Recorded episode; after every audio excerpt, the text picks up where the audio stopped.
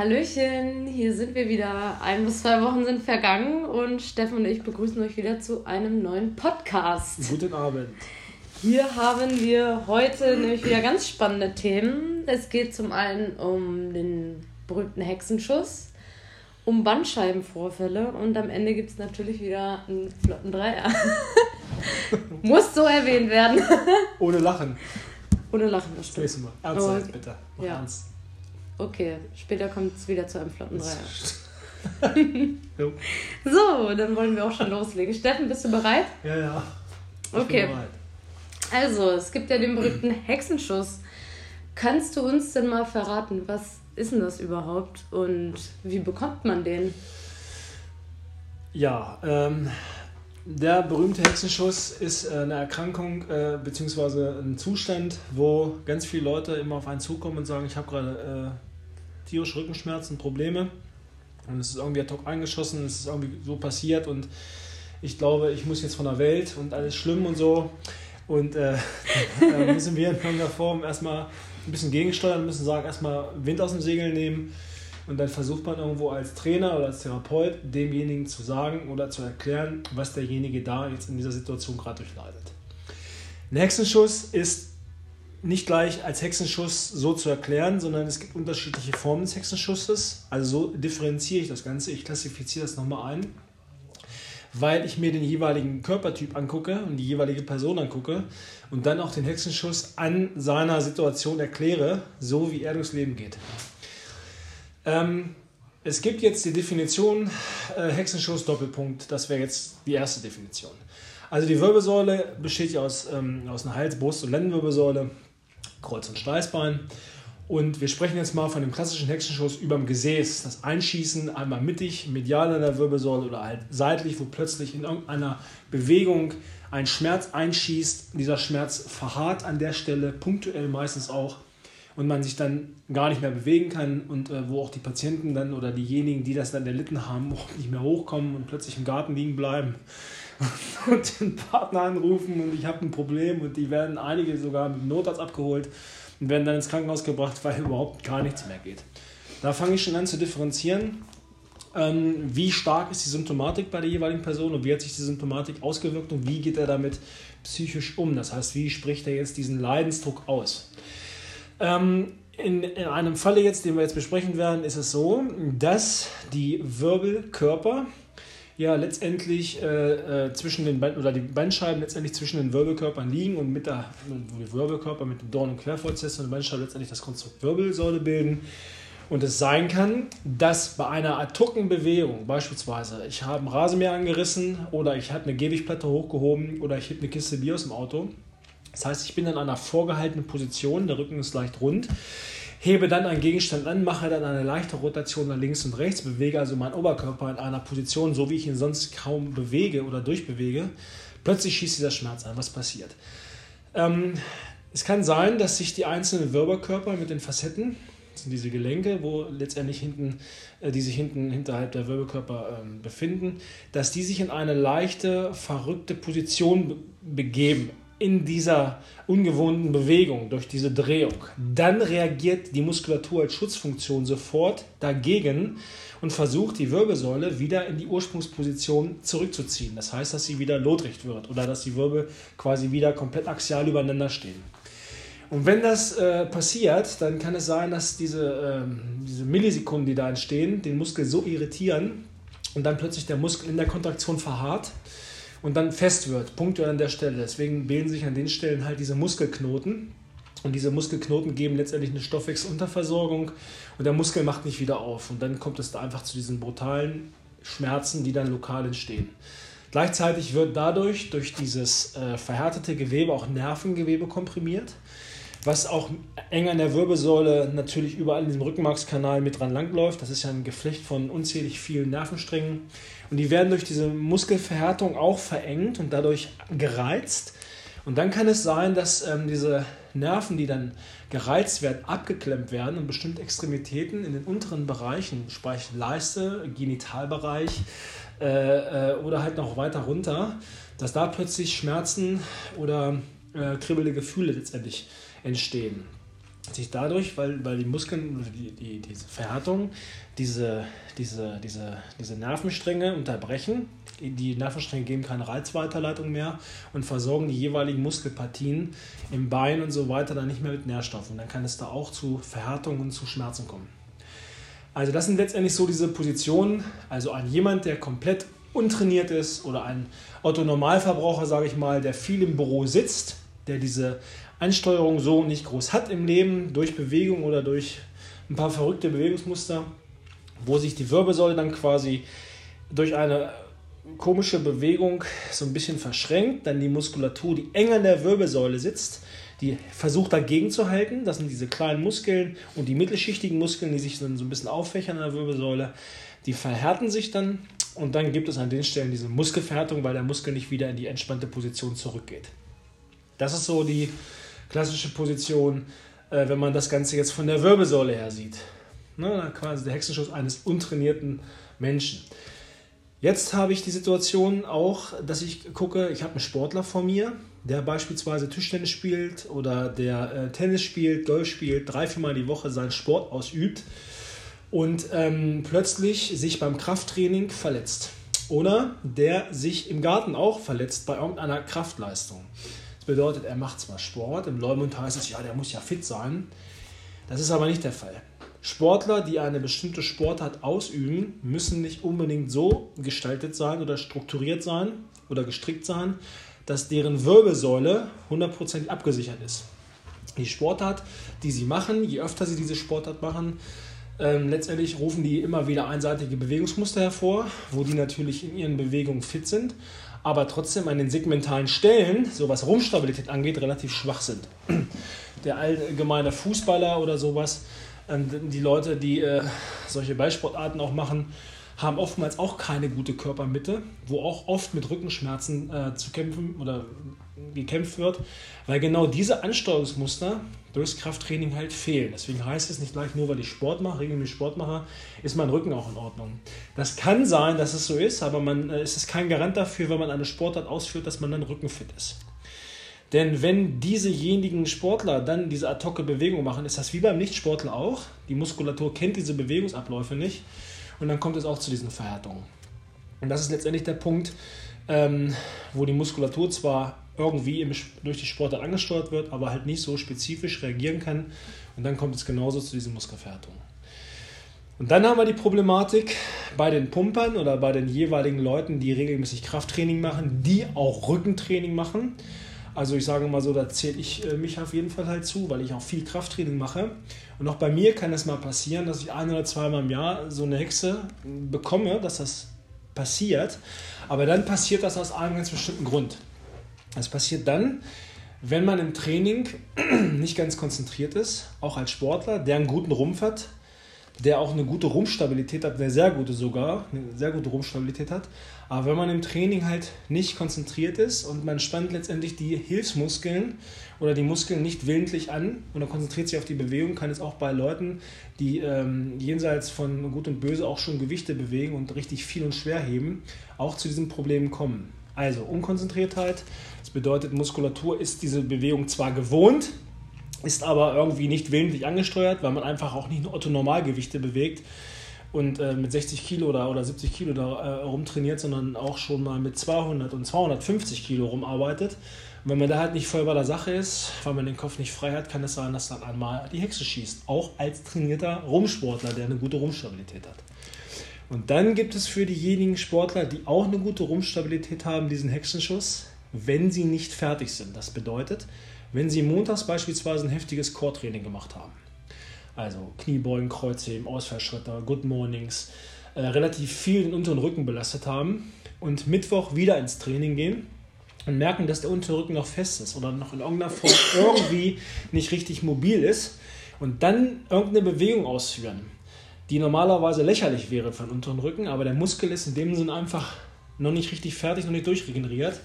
Der macht dann auch einfach zu, es kann sein, dass man beim Seitheben dann als Pumper oder als Trainierender, sage ich mal so Pumper in Anführungsstrichen, dass man dann durch Seitheben plötzlich einen Hexenschuss bekommt. Dass in der Bewegung, in der, in der Aufwärtsbewegung der Handel am Körper, was normalerweise völlig Unterrücken untypisch äh, für das Bewegungsmuster ist letztendlich, was man immer so denkt. Aber da merkt man mal, dass der Unterrücken dann komplett mitstabilisiert, weil der einfach bestimmte Drehmomente abfangen muss und dann macht plötzlich die mittlere Muskulatur zu zack hat man die Hexe.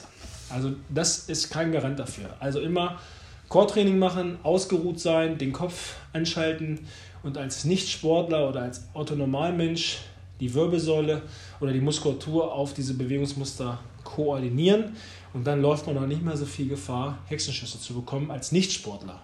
Man muss dann keine massige, riesengroße Gewichtsmasse da von A nach B bewegen, sondern es reicht auch als Autonormalsportler, der ein bis zweimal in die Woche ins Fitnessstudio geht, also er die Muskulatur auf diese Bewegungsabläufe vorprogrammiert und dann hat man auch nicht mehr so schnelle muskuläre Probleme. Also Muskulatur muss vorbereitet werden im Training für den Alltag und dann ist dann der Hexenschuss so ein bisschen äh, AD.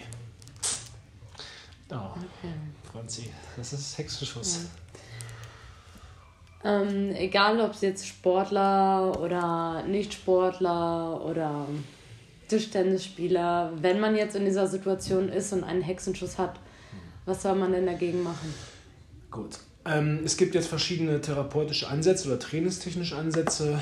Ähm, meines Erachtens ist es so, dass diejenigen Sportler, die sich also auch die Kraftsportler, die auch Core-Training machen, die dann an Hexenschuss oder Rückenschmerzen erleiden, die einzig Variante ist oder eine gute Variante, nicht mit Medikamenten das Ganze zu beschießen, sondern ähm, den Schmerz einfach mal ein bis zwei Tage auszuhalten und dann, wenn der Schmerz nicht von selber durch Bewegen, durch Ansteuerung wieder loslässt, durch bestimmte Dehnungen und durch Verschränkungsübungen und so weiter und die Muskulatur einfach so fest ist, dass er einfach nicht mehr raus will, dass man sich einen guten Masseur sucht, einen guten äh, Therapeuten oder halt einen guten Physio oder halt einen guten Masseur, der dann triggert. Das bedeutet, der von außen diese Knubbel oder diese festen Muskelansätze sucht, da punktuell mit einer gewissen Druckkraft drauf geht, dass der Körper diesen Stimulus kriegt durch diesen Druck von außen auf diese Verhärtung, dass der diese Muskulatur dann wieder öffnet, weil der Körper letztendlich keinen Grund hat, diese Spannung zu halten. Das Triggern, dieses Triggern nennt man das, wenn man da drauf drückt und man gibt einen punktuellen Druck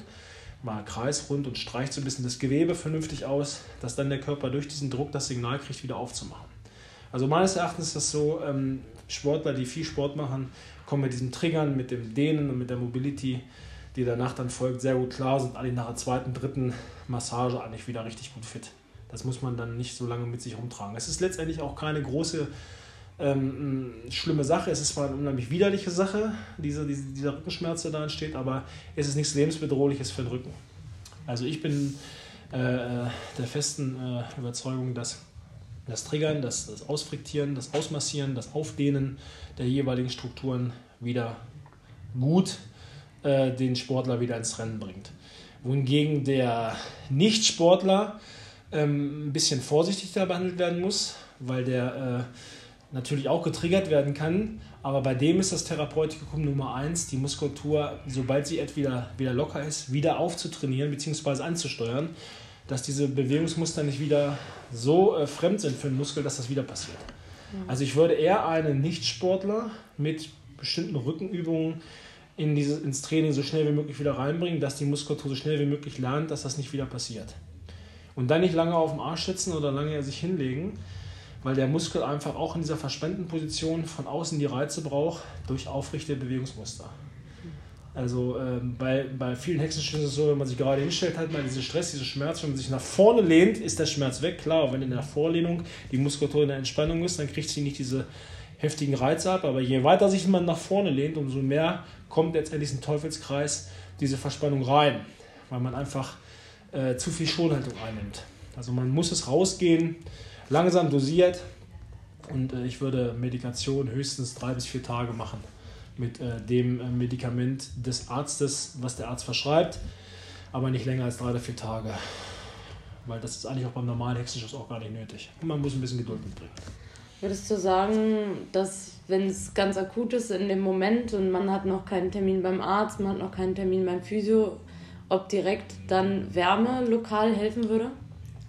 Das kommt immer darauf an. Also ähm, bei vielen ist es paradoxerweise so, dass Wärme gar nicht hilft, dass es eine Entzündung in der Form noch weiterhin hervorruft. Aber eigentlich hat Wärme halt den, die Eigenschaft, dass sie den Blutfluss ähm, ansteuert oder anregt und dadurch äh, die Muskulatur besser versorgt mit Nährstoffen und der Muskel dann weicher wird. Also eine Kombination, im Regelfall ist es so, Wärme drauf zu bringen, ist okay, mit einer vernünftigen Dehnung, wo man so eine verschränkte Position geht und selber mal so ein bisschen triggert oder selber ein bisschen überstreicht und dann halt durch die Gegend geht und halt viel versucht, die Muskulatur sanft anzusteuern. Das ist so als Überbrückung für mich das äh, Therapeutikum in Anführungsstrichen Nummer 1. Wärme kann eigentlich meistens nie verkehrt sein. Ich reagiere selber persönlich nicht ganz so gut auf Wärme, muss ich immer sagen. Also bei mir ist, ich bin sehr Kältetyp. Also obwohl es die Kapillare zusammenzieht und letztendlich da auch nicht für großen Blutfluss sorgt, aber bei mir bekommt Kälte einfach bei irgendwelchen Symptomatiken, die ich sei Dank oft habe, immer besser. Das ist halt immer individuell unterschiedlich. Das stimmt. Okay, dann kommen wir jetzt zum nächsten Thema, nämlich zu Bandscheibenvorfällen. Was genau sind denn überhaupt Bandscheibenvorfälle und gibt es da unterschiedliche Bandscheibenvorfälle? Wenn ja, welche gibt es denn da? Gut, also sprechen wir mal vom Bandscheibenvorfall, ähm, dem klassischen. Also jeder spricht ja gleich bei Rückenschmerzen von Bandscheibenvorfällen. Also ich würde ähm, die, die Klassifikation so einordnen. Ich achte mal darauf bei den Leuten, die mir sagen, sie haben Rückenschmerzen, habt ihr Ausstrahlung, habt ihr nervale Ausfälle. Das bedeutet, wenn ihr zum Beispiel ein Kribbeln im C ist, gucke ich mal so ein bisschen, dann bin ich schon ein bisschen hellhöriger. Wenn derjenige sagt, ja, mir klappt das Bein einfach willkürlich weg zehnmal am Tag, dann habe ich schon richtig große Bedenken, wo ich sage, jetzt gehen wir mal ins MRT. Oder machen halt mal einen Funktionstest, einen Lesage-Test, das kann jeder googeln für sich. Das ist halt so ein Test, wo man so eine Nervenkompression, das macht ein Physio letztendlich, ähm, wie man das Ganze so diagnostizieren kann. Aber ähm, wenn man da auf der richtigen Seite ist, sollte man sich dann schon irgendwo ein Bild holen von außen. Nicht jeder Bandscheibenvorfall ist sichtbar auf MRT, aber man kann es natürlich ein bisschen mehr ausschließen. Also bei solchen Fällen bin ich ein bisschen vorsichtiger, mache aber trotzdem bestimmte Übungen mit denen und gucke, wie sie darauf reagieren. Ähm, also es gibt einmal den sogenannten Prolaps. Das bedeutet, wenn das Bandscheibengewebe ähm, aus dem Faserring der Bandscheibe schon ausgebrochen ist und auf den Spinalkanal drückt. Das ist der sogenannte V-Fall. Das ist also, das ist der schlimmste Bandscheibenvorfall, den man sich dann so vorstellen kann, wo quasi die, der Faserring so porös ist, dass der Bandscheibenkern durchdrückt und auf den Spinalkanal drückt, auf, den, auf bestimmtes Nervengewebe drückt und je nachdem, welches Segment dieser Nerven oder dieser, dieser Bandscheibenkern jetzt gerade ansteuert, Je nachdem habe ich dann auch diese nervalen Ausfälle. Wenn ich zum Beispiel L5 bin oder L1 bin, habe ich andere Ausfälle. Oder wenn ich, ich habe, wenn ich einen Bandscheibenvorfall L1 habe, dann habe ich andere Symptomatiken, habe zwar auch Schmerzen als zum Beispiel L5.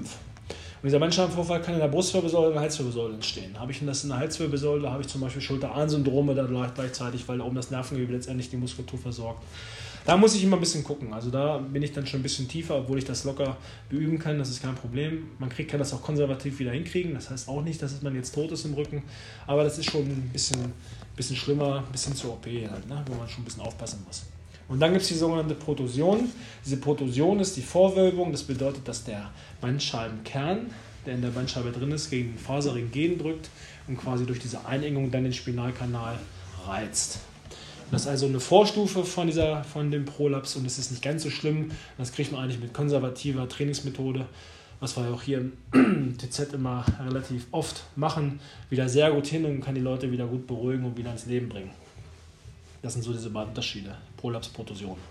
Durchbruch und Vorwölbung. Ja. Und dann halt wichtig ist, die äh, Bandscheiben ummantelnde Muskulatur, sowie Gesäßmuskulatur, was ich immer wieder sage, Bauch, Vorder-, Hinter-, Oberschenkel.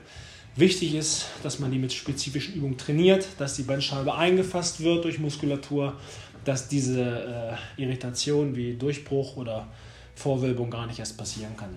Das ist halt wichtig durch Krafttraining.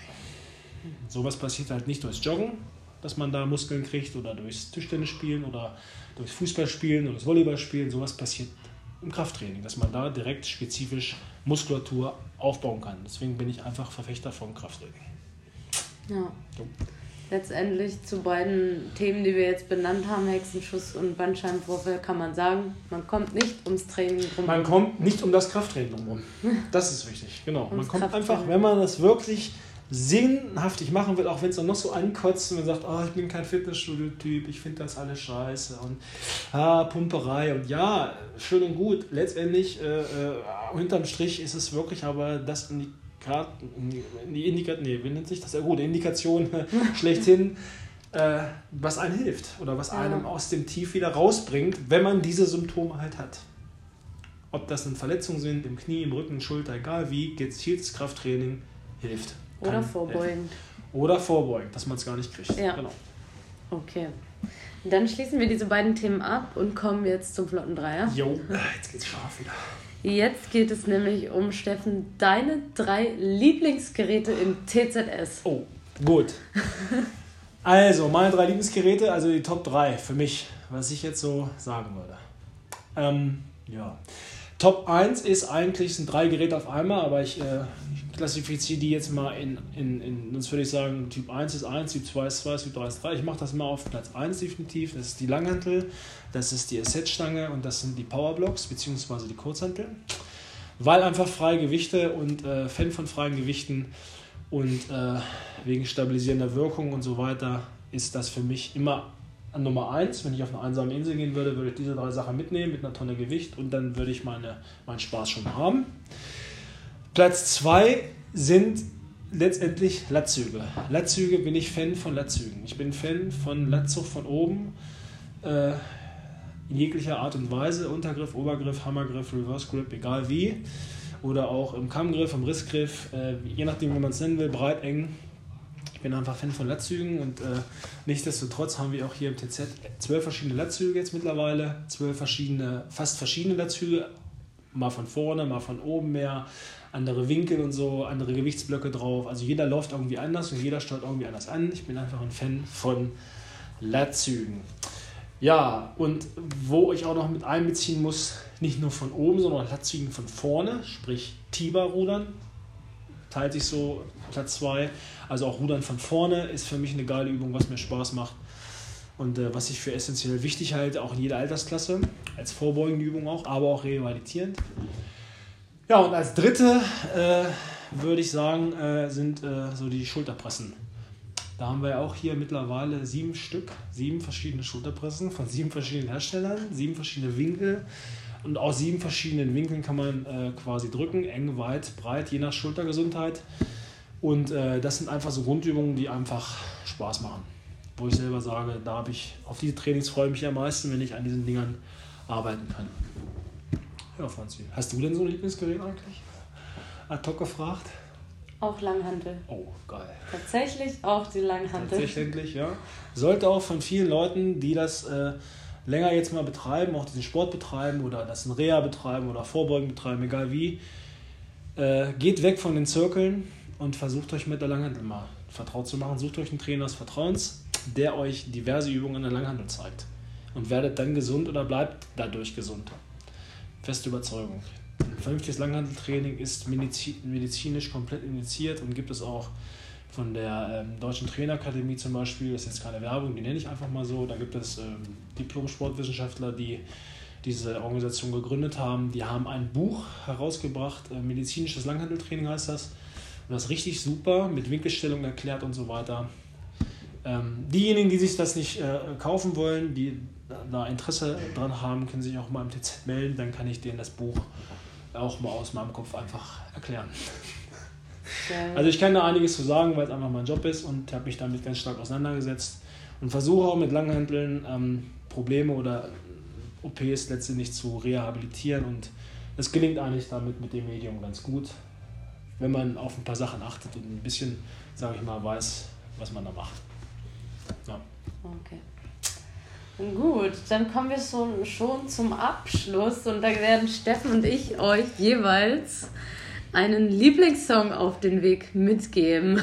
ja, Franzi, du fängst an. Du fängst an. Welcher Lieblingssong ist für dich, wenn du hier mit deinen GBL oder äh, AirPods oder wie sie immer heißen, hier durch die Gegend fähst und hier am Ballern bist? Ja, Okay, also ich höre ja ein bisschen andere Musik jetzt als du, ganz anders. Naja, gut, es kommt drauf an. Ja, das stimmt. Okay, also bei mir darf auf jeden Fall nicht Losing It fehlen von Fischer. Oh, Fischer? Kennst Band? du den? Nein. Was okay. ist, das? ist das sowas wie hier Kalkbrenner? Nein. Naja, geht Rhythm and Bass oder wie nennt sich das? Geil, ne? Weiß ich nicht, wie man das nennt. Naja. Kennst du Rap noch? Rap? Rap kennst du, ne? Ja. Kennst du auch noch House-Rap? Kennst du das auch noch? Nee, weiß ich nicht, was okay, du meinst. da sind wir schon wieder auseinander. Aber Gut. Fischer ist was? Was ist Fischer? Google einfach. Ich muss googeln. Ist das sowas wie Gore auch nicht, ne? Kennst Nein, so IDM-Richtung. Oh, was immer das auch heißt. Eine Mischung aus Techno und allem. Ah, das ist nicht schlecht. Auf jeden Fall Elektro. Sowas darf bei mir nämlich nicht fehlen, weil Okay. es einfach Pass auf, dann machen wir meine gleich Musik mal. ist und Ja. mich immer gut anregt zum Training. Motiviert. Ist also dein Ding. Also Fischer, Losing it losing it. wird. Okay. Ja, soweit sind wir da gar nicht auseinander, weil ich bin ja eigentlich relativ breit aufgestellt, aber ich bin eigentlich mehr so ein bisschen so dieser äh, Heavy Metal Hard Rock äh, Poser-Typ, der ähm, diese, diesen Poser-Metal richtig geil findet. Dieser Hair Metal, den es gab. Oder jetzt wieder gibt, Gott sei Dank, so Airborne und so weiter. Aber jetzt habe ich mal so einen kleinen Geheimtipp und zwar ist das von der Band Hardline, nennt sich die. Und ähm, das Lied heißt ähm, Rhythm from a Red Car. Also ist ein richtig geiler Beat. Das ist so wie Bon Jovi, nur ein bisschen heftiger. Und äh, also Hardline, Rhythm of a Red Car. Kann man ja Okay. mal gucken. Und dann, weil du gerade gesagt hast, Elektro und so weiter, da fällt mir einfach noch einer ein, den hau ich jetzt einfach mal raus. Hau und zwar raus. ist das äh, Michael Cassette. Michael Cassette geschrieben. Und äh, da gibt es ein Lied, das heißt Crockett Theme. Okay. Das muss man einfach mal gucken. Also Michael Cassette, Michael Cassette und dann heißt das Lied Crockett Theme. Crockett mit CR, also wie Sunny Crockett von Miami Vice. Die Oldschooler oder alte Schule-Jungs, die kennen die Serie, aber das ist eine Neuauflage von dem. Das ist auch Elektro mit ein bisschen Bass dabei, was auch gut nach vorne geht. Das bauen wir mal ins Disco-Pumpen Da kann man mal genauso richtig scharf drauf loslegen. Sehr gut. Gut, ja, also so viel dazu heute zum Freitag. Morgens Tag der Deutschen Einheit. Äh, freuen uns alle und äh, feiern den auch. Und äh, machen heute noch äh, vier Stunden, fünf, nee, warte mal, was haben wir jetzt? Fünf Uhr, ja, ja fünf Stunden haben wir noch. TZ und dann äh, freuen wir uns auf die nächste Woche. Und dann gibt es irgendwann mal wieder ein Hörspiel mit Franzi und mir. Sehr gut. Na? Okay. Auf Wiedersehen. Ciao, ciao. Tschüss.